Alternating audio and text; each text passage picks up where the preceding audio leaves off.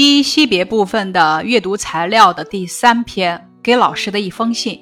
这是一封写给老师的充满真情实感的信。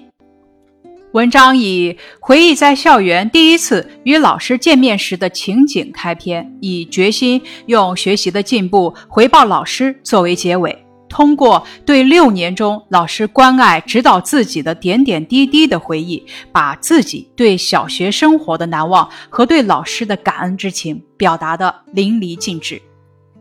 关于本篇的词语解释：忐忑不安，指心里七上八下，心神不宁；居然表示出乎意料，竟然；盈盈，形容情绪、气氛等充分流露。语重心长，重有分量，心指心意，语重心长指话语诚恳郑重而又情意深长。语重心长的近义词是苦口婆心，反义词是冷言冷语。熏陶指长期接触的人或者事物，对人的生活习惯、思想行为、品行学问等逐渐产生某种影响，多指好的方面。白皙指白净。洋溢指情绪、气氛等充分流露；懵懂指糊涂、不明事理；教诲指教训、教导；桃李满天下，桃李指桃树和李树，满是遍，桃李满天下，比喻培养出来的学生多，遍布各地。下面咱们一起阅读给老师的一封信。亲爱的方老师，窗外的栀子花又盛开了。一年一度的毕业季到来了，还记得一年级时，稚嫩的我忐忑不安地跨进校门，穿过走廊，来到教室。一个清瘦而高挑的身影出现在我眼前，那就是您。您俯下身子，轻轻地对我说：“你是舒哲。”我抬起头来望着您，惊讶于您居然叫得出我的名字。您笑着用温暖的大手握住我的小手，把我带到座位上，对我说。我是方老师，我望着浅笑盈盈的您，一字一顿地念着：“方老师，您的字总是那么干净漂亮，一个个娟秀端庄的方块字，像小士兵一样排列在黑板上。小小的我急于模仿，可一笔一画却是歪歪扭扭的，我为此特别沮丧。您语重心长地对我说：‘字如其人，每个人的字都不同。’”所以，舒哲，你不能一味的模仿，还要仔细观察字的结构。说罢，亲切地摸摸我的头，然后握着我的手，捏着笔杆，慢慢地在纸上移动，几个端庄整齐的汉字便出现在了本子上。在您的熏陶下，我的字写得越来越漂亮，越来越大气。运动会上，您就像一个稚气未脱的小孩子，挥动手臂，大声地呐喊助威。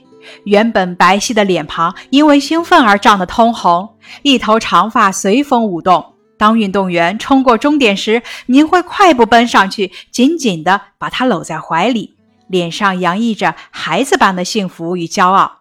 遇到没发挥好的运动员，您会拉住他的手，温柔地鼓励他别放弃。就这样，您无怨无悔地把我们从懵懂天真的一年级带到心智成熟的六年级。成长路上，您的关爱、叮咛与教诲，我都将铭记在心。祝您桃李满天下！您的学生舒哲，五月三十日。作者在信中主要回忆了哪些情景呢？主要回忆了他一年级入校时的情景。方老师教他写字的情景和方老师在运动会上呐喊助威的情景，请大家说一说，方老师是一位怎样的老师呢？方老师是一位和蔼可亲、温柔善良、善解人意、热情大方的老师。关于本篇给老师的一封信的赏析，您俯下身子，轻轻地对我说：“你是舒哲。”我抬起头来望着您，惊讶于您居然叫得出我的名字。俯下身子，轻轻表现了方老师动作轻柔，能够叫出学生的名字，体现了方老师对学生的关爱。说罢，亲切地摸摸我的头，然后握着我的手，捏着笔杆，慢慢的在纸上移动，几个端庄整齐的汉字便出现在了本子上。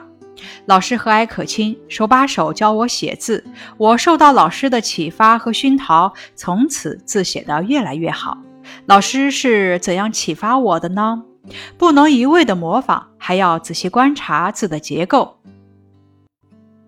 当运动员冲向终点时，您会快步奔上去，紧紧地把他搂在怀里，脸上洋溢出孩子般的幸福与骄傲。遇到没发挥好的运动员，您会拉住他的手，温柔地鼓励他别放弃。老师为胜利的孩子感到骄傲，对失败的孩子温柔鼓励。他得法的教育使孩子们感受到关爱与温暖，在学生心中树立起了一个崇高的形象。给老师一封信。这篇文章通过继续方老师曾经给予自己和同学们的种种关爱和教诲，赞美了方老师的奉献精神，表达了对方老师真挚的感谢之情。本篇的写作特点，重要体会作者把叙述、描绘、想象结合在一起，用优美抒情的语句，用对具体事例的回忆，表达了对老师真挚的感谢之情。拓展部分：桃李满天下。春秋时期，魏国大臣子至学富五车，知识广博。他因为得罪了魏文侯，就跑到北方一旧相识家里躲避。这位朋友的家境并不富裕，子至不愿给朋友加重生活负担，便想开个学馆，收一些学生，借以糊口。朋友很支持他，就腾出两间空房作为教室。子至收学生时，不分贫富，一视同仁，只要愿学的都可以拜他为师。这个学馆里有一棵桃树和一棵李树，凡是来上学的学生都跪在桃李树下认先生。子至指着已结果的两棵树，教导学生们说：“你们都要刻苦学习，要像这两棵树一样开花结果。只有学问高，才能为国家做出一番大事业。”为了把学生教育成有用的人才，子至认真教学。在他的严格管教下，学生们都发奋读书，学到了不少真本领。后来，这些学生先后成才，成了国家的栋梁。他们为了感念子至先生的教诲，都在自己的住处亲手栽种桃树和李树。子至到各诸国侯游历时，碰到了在各地当官的学生。并且看到了学生栽的这两种树，便自豪地说：“我的学生真是桃李满天下，一个个都很有作为。”从此，人们就以桃李代称学生，用桃李满天下比喻学生很多。以上是给老师的一封信的学习部分，感谢你的收听。